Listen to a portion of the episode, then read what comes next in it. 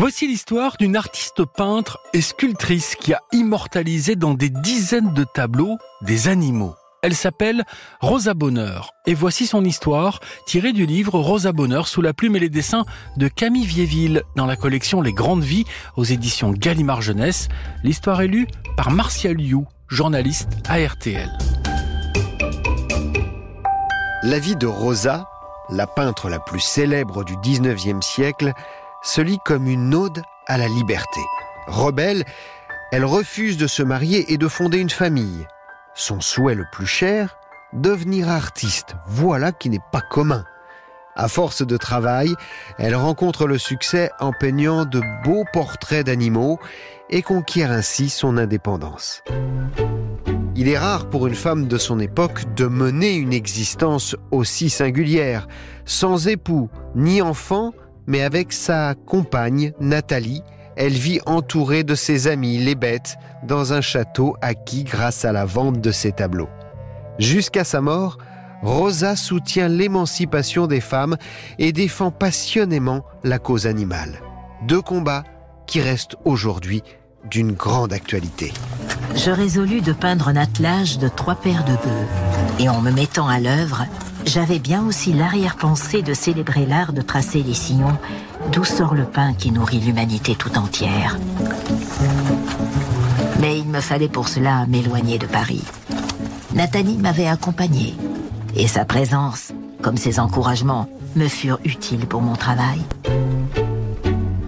Rosa naît à Bordeaux le 16 mars 1822. Son père, Raymond, est professeur de dessin et peintre. Sa mère, Sophie, a été élevée par un aristocrate bordelais, Jean-Baptiste Dublanc de la Haye, qui se présente comme son tuteur et la protège avec amour. Grâce à lui, Sophie a reçu une excellente éducation. Elle a étudié la littérature française, l'espagnol, la danse, le chant, le piano et le dessin avec Raymond. Raymond et Sophie tombent amoureux. Ils se marient en 1821. L'aîné de leurs enfants, Rosalie, rapidement surnommée Rosa, voit le jour un an plus tard. Elle a deux petits frères, Auguste et Isidore, et une petite sœur, Juliette. La famille n'a pas beaucoup d'argent. Cependant, la vie est heureuse. Pour Raymond et Sophie, l'art est si important que leurs enfants, leurs quatre enfants, deviendront tous artistes.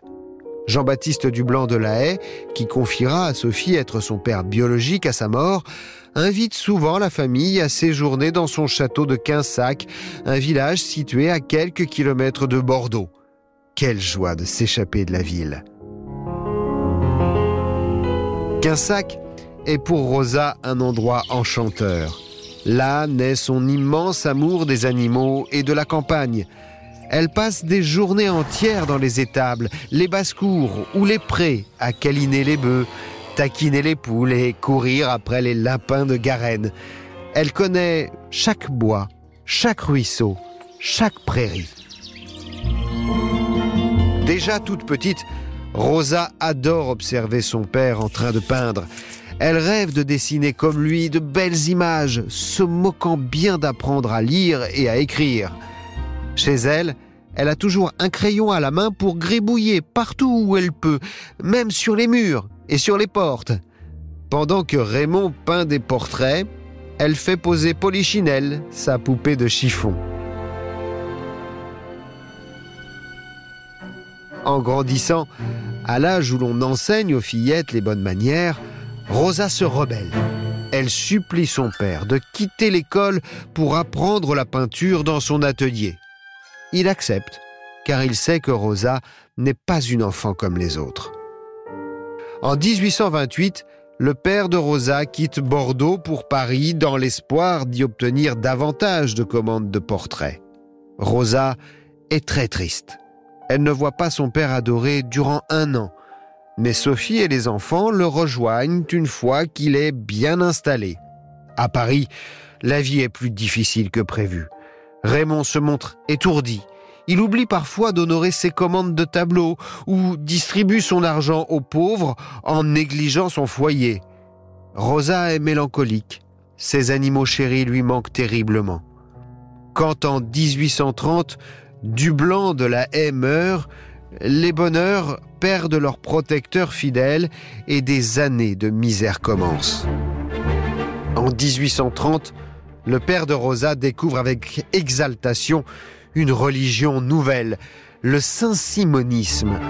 Inspiré par les livres du comte de Saint-Simon, ses disciples défendent le partage des terres, la fin de l'exploitation des travailleurs, la modernisation de la France ou encore la suppression du mariage.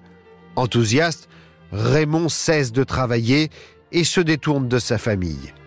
Il rejoint les fidèles, une quarantaine d'hommes réunis autour de Prosper Enfantin, leur chef suprême, pour créer un couvent à Ménilmontant. Ils sont en quête d'une femme messie qui pourra sauver le monde, le rendre meilleur, convaincus que la femme représente l'avenir de l'humanité. Pourtant, au nom de cet idéal, Raymond abandonne Sophie. La misère de la famille s'aggrave cruellement. Sophie doit payer le loyer de leur modeste logement et nourrir leurs quatre enfants. En plus de veiller sur eux, elle multiplie les emplois pour joindre les deux bouts. À l'aube, elle se glisse en silence hors de l'appartement pour acheter sur les marchés les légumes fanés de la veille. L'après-midi, elle cherche pour 20 sous à donner des cours de musique aux jeunes filles du quartier. Et la nuit, lorsque tout le monde dort, elle coud, à la lumière de la lampe à huile, des jarretières en échange de quelques pièces. Chaque jour est une bataille. Sophie s'épuise. Rosa assiste impuissante à l'affaiblissement de sa mère, autrefois si gaie. L'hiver est dur et l'appartement glacé. Les enfants tombent malades, Sophie ne mange pas à sa faim, dort à peine, travaille sans cesse, quand le printemps revient et avec lui la promesse d'un peu de douceur, il est trop tard. Sophie meurt d'épuisement à 36 ans. Faute d'argent, elle est enterrée dans une fosse commune, réservée aux pauvres, sans tombe où se recueillir. Raymond quitte le couvent des Saint-Simoniens. Il envoie Juliette, âgée de deux ans et demi, chez une nourrice à Bordeaux, Auguste, 8 ans, et Isidore, tout juste 6 ans, partent en pension. Seule Rosa reste à ses côtés. La mort de sa mère, mais aussi cet enterrement qu'elle juge indigne, la traumatise à jamais. Tout au long de sa vie, elle aura à cœur de réparer les souffrances de Sophie en menant elle-même une existence libre, à l'abri du besoin. Rosa le sait. Quand elle sera grande, elle sera artiste. Son père lui enseigne la figure, la perspective, le volume. Il lui apprend les recettes d'atelier, préparer sa toile, fabriquer ses couleurs, poser le vernis. Puis il l'emmène au musée du Louvre où, émerveillée, elle copie avec joie les tableaux et les sculptures des maîtres. Mais le jour préféré de Rosa est le dimanche. En compagnie de son père, elle quitte Paris pour peindre la campagne environnante ou la forêt de Meudon, redevenant la fillette passionnée de nature qui déjà, à Quinsac, courait cheveux au vent après les lapins de Garenne. Un jour de 1836, un voisin, Frédéric Micas, euh, frappe à la porte de l'atelier de Raymond. Il souhaite que celui-ci fasse le portrait de sa fille adorée, Nathalie, âgée de 12 ans. Marché conclu. La voilà qui vient poser, accompagnée de sa mère Henriette. Très vite, Rosa et Nathalie sont inséparables, tout comme Raymond et Frédéric. Henriette s'émeut des souffrances endurées par les bonheurs qu'elle accueille à bras ouverts dans son foyer. Rosa est heureuse, elle a trouvé une famille d'adoption. Sur son lit de mort, douze ans plus tard, Frédéric implore Raymond. Laisse nos deux enfants toujours ensemble. Tu vois combien elles s'aiment. Son vœu sera exaucé. En effet, Nathalie et Rosa ne se quitteront plus, unis par un amour profond. Rosa a 19 ans quand, pour la première fois, elle présente des tableaux au jury du salon de peinture et de sculpture. Cette immense exposition attire chaque année des dizaines de milliers de visiteurs venus de toute l'Europe. C'est le meilleur moyen pour un artiste de se faire connaître du public. La nuit, dans son petit lit, Rosa rêve qu'elle y participe. Le jury, composé des peintres et sculpteurs les plus connus, remarque le travail de la jeune artiste et sélectionne deux de ses œuvres, Chèvres et moutons et deux lapins. Le jour de l'inauguration, quelle satisfaction pour Rosa de voir son père si fier des progrès accomplis. L'année suivante, Rosa quitte l'atelier de son père pour un atelier bien à elle. Elle a une drôle d'idée. Y faire un enclos pour ses modèles préférés, des brebis et des chèvres. Nathalie l'assiste dans la préparation de ses toiles et de ses couleurs. Elle est aussi une excellente cuisinière. Rosa raffole de ses côtelettes cuites sur le poêle. Grâce à la vente de ses œuvres, Rosa s'achète une jument qu'elle nomme Margot. À califourchon sur son dos, elle parcourt la campagne environnante des journées entières. Au XIXe siècle, les femmes vivent sous l'autorité de leur père, puis de leur mari. Elles n'ont pas les mêmes droits que les hommes. Interdiction de voter, de passer le baccalauréat ou d'avoir un compte bancaire. Leur chemin est tout tracé. Elles doivent se marier, faire des enfants et s'occuper du foyer. La société n'accepte pas qu'elles soient indépendantes les artistes femmes sont encore très rares. L'accès aux grandes écoles d'art, où l'enseignement est le meilleur, leur est refusé. C'est pourquoi beaucoup d'entre elles ne savent peindre que des fleurs. Rosa trouve cela très injuste. En étant artiste, Rosa choisit librement son existence. Elle gagne de l'argent sans dépendre d'un mari. Elle vit avec sa compagne et elle n'a pas d'enfant. Ainsi, elle honore la mémoire de sa mère adorée, morte d'épuisement, et qui, pour fonder une famille, avait renoncé à cultiver ses dons de musicienne. Au salon de 1848, le jury décerne à Rosa la prestigieuse médaille d'or. Elle reçoit la commande d'une très grande peinture, la plus grande qu'elle ait alors jamais faite, le labourage nivernais. Pour préparer son tableau, elle se rend dans les champs dessinés des bœufs, elle observe les nuances de leur pelage, la puissance de leur musculature, la bonté de leurs yeux. Chaque détail la passionne, aucun n'est anodin. Avant de peindre sa toile, elle fait plein de croquis et d'esquisses pour être sûre de représenter les animaux et leurs attitudes avec fidélité. Au salon suivant, le tableau obtient un énorme succès. Mais elle est trop triste pour savourer sa réussite, car son père vient juste de mourir. Elle se console en allant habiter chez Nathalie. Quelques mois avant sa mort, Raymond a pris la direction de l'école gratuite de dessin pour demoiselles créée par la ville de Paris pour favoriser leur accès à l'enseignement artistique. À sa disparition, Rosa lui succède. En pensant à sa pauvre mère, elle veut de tout son cœur soutenir ces jeunes filles, les aider à trouver leur voie et les guider vers l'indépendance. Avec bienveillance, elle dispense les cours aux élèves et corrige leurs travaux pendant que sa petite sœur Juliette s'occupe de l'administration. Rosa aime tant les animaux qu'elle en fait le sujet principal de son œuvre. L'art animalier demande beaucoup d'entraînement.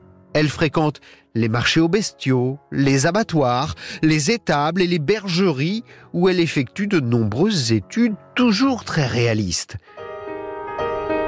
De retour dans son atelier, elle se sert aussi de modèles en bois articulés et plus tard de photographies pour reproduire les postures. À l'époque, bien des gens pensent que les animaux ne ressentent rien, mais Rosa leur donne tort. Ces tableaux sont comme des portraits. En montrant l'intensité du regard des bêtes, elle traduit leurs émotions. Convaincue de la nécessité de les défendre, Elle est l'une des premières adhérentes de la Société protectrice des animaux, la fameuse SPA, créée à l'origine pour soustraire les chevaux à la maltraitance des cochers. Sur les marchés aux abattoirs, Rosa préfère être en pantalon. Cette tenue est plus pratique. Mais en ce temps-là, la loi interdit aux femmes de renoncer à leurs longues robes et à leurs corsets. Alors Rosa demande au préfet une permission de travestissement à renouveler tous les ans. Désormais, pour travailler, Rosa porte le pantalon. Ainsi vêtue, les cheveux coupés courts, une cigarette à la main, les passants la prennent souvent pour un homme.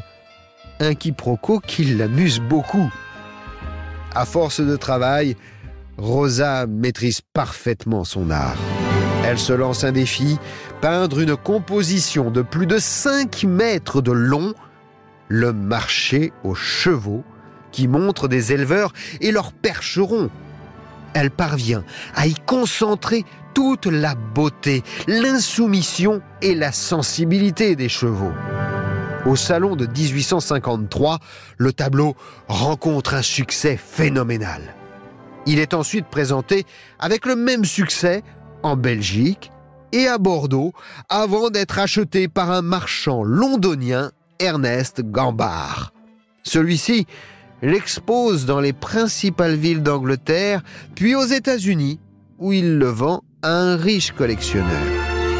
Le public américain adore le marché aux chevaux. Il est fasciné par la personnalité rebelle et le talent éclatant de cette petite Française. Rapidement, elle devient une célébrité. Tous les jeunes Américains, ou presque, connaissent son nom. Pour eux, elle est une héroïne moderne. Dans les magasins, on trouve des poupées rosa ou du papier peint orné de ses chevaux. Rosa adore voyager en compagnie de Nathalie. Dans les montagnes pyrénéennes, elle peint des mules aux poils dufteux, des taureaux espagnols, des brebis paisibles. À Nice, elle dessine les fleurs méditerranéennes. Elle séjourne aussi à Hambourg, où un cirque lui prête ses somptueuses panthères pour les étudier.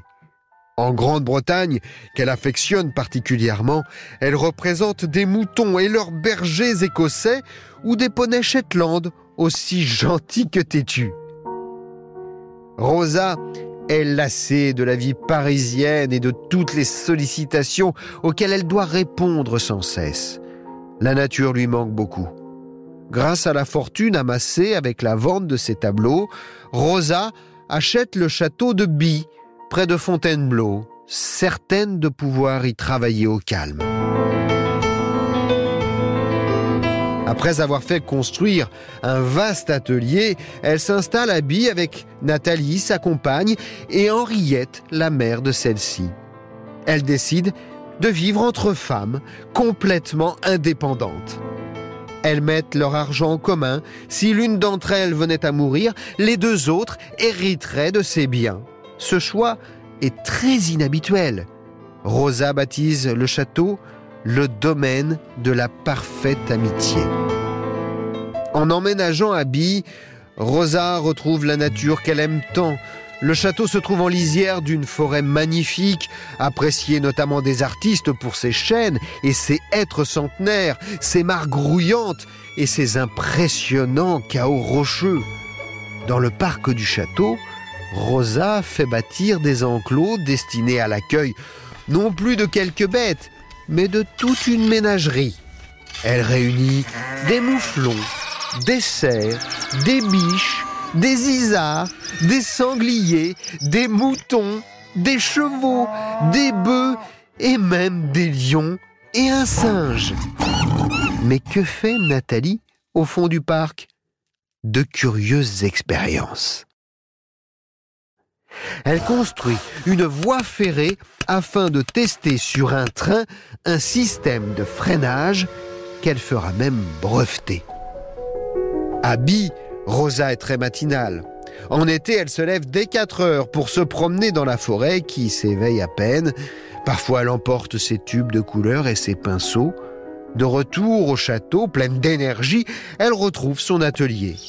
Si la météo le permet, elle plante parfois son chevalet dans le parc ou, à l'abri d'une ombrelle, elle peint ses animaux. Nathalie, quand elle ne travaille pas à son invention, s'occupe de l'intendance avec Henriette. Les trois femmes se retrouvent pour les repas, accompagnées de Gamine, la petite chienne de Rosa qui a son assiette à table. Le soir, Rosa se plonge dans les livres. Elle s'intéresse aux chevaux, à l'agriculture ou aux découvertes scientifiques, puis elle s'endort, heureuse de cette vie de liberté. Loin de Paris, Rosa, rarement dérangée, travaille au calme. Mais par un beau jour de juin, alors qu'elle peint dans son atelier, elle entend des voix dans la cour du château. C'est l'impératrice Eugénie, l'épouse de Napoléon III, qui, sans l'avoir prévenue, vient en personne lui remettre la Légion d'honneur. Rosa a juste le temps d'enfiler une jupe et voilà que l'impératrice entre dans l'atelier.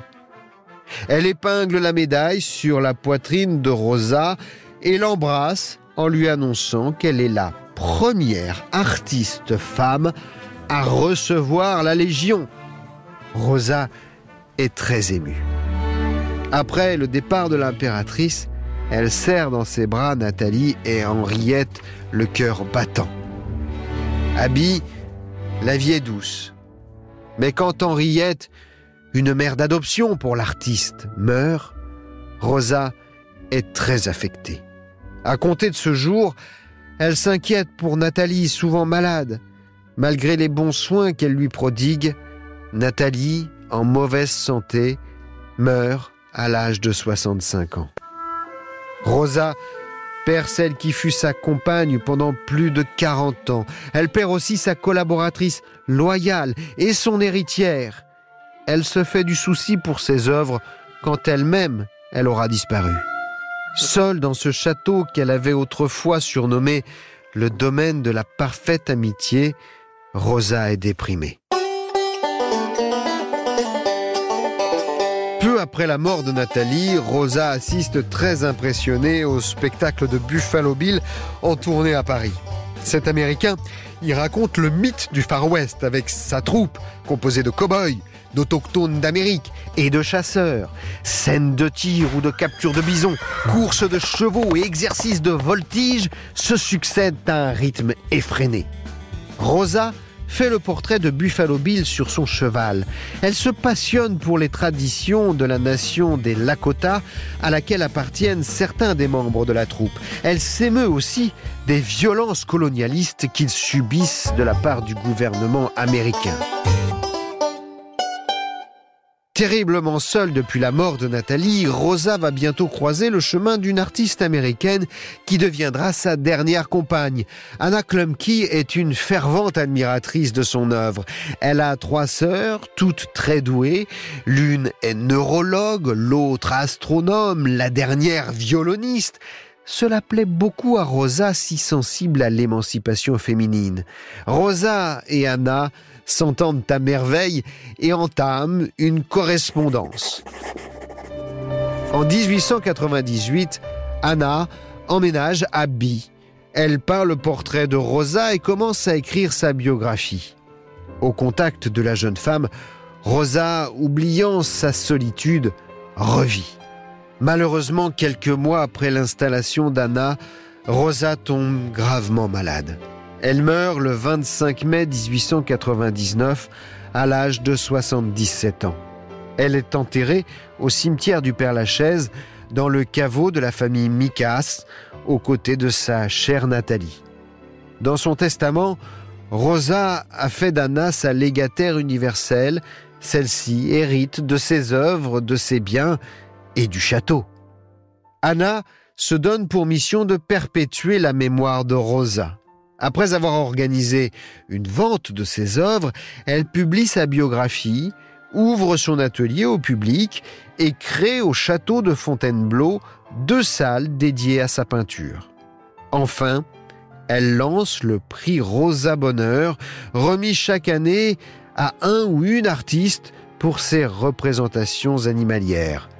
À sa mort, en 1942, Anna est à son tour enterrée dans le caveau des Micas, aux côtés de sa Rosa bien-aimée.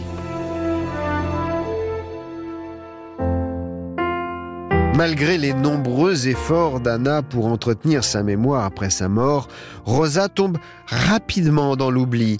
Pendant plusieurs décennies, la peinture animalière paraît démodée aux yeux des jeunes générations qui lui préfèrent les tableaux révolutionnaires des artistes de l'avant-garde comme Pablo Picasso ou Frida Kahlo.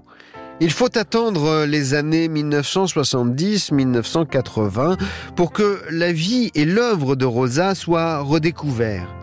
Ses portraits d'animaux et son respect de la nature deviennent une source d'inspiration pour les défenseurs de l'environnement.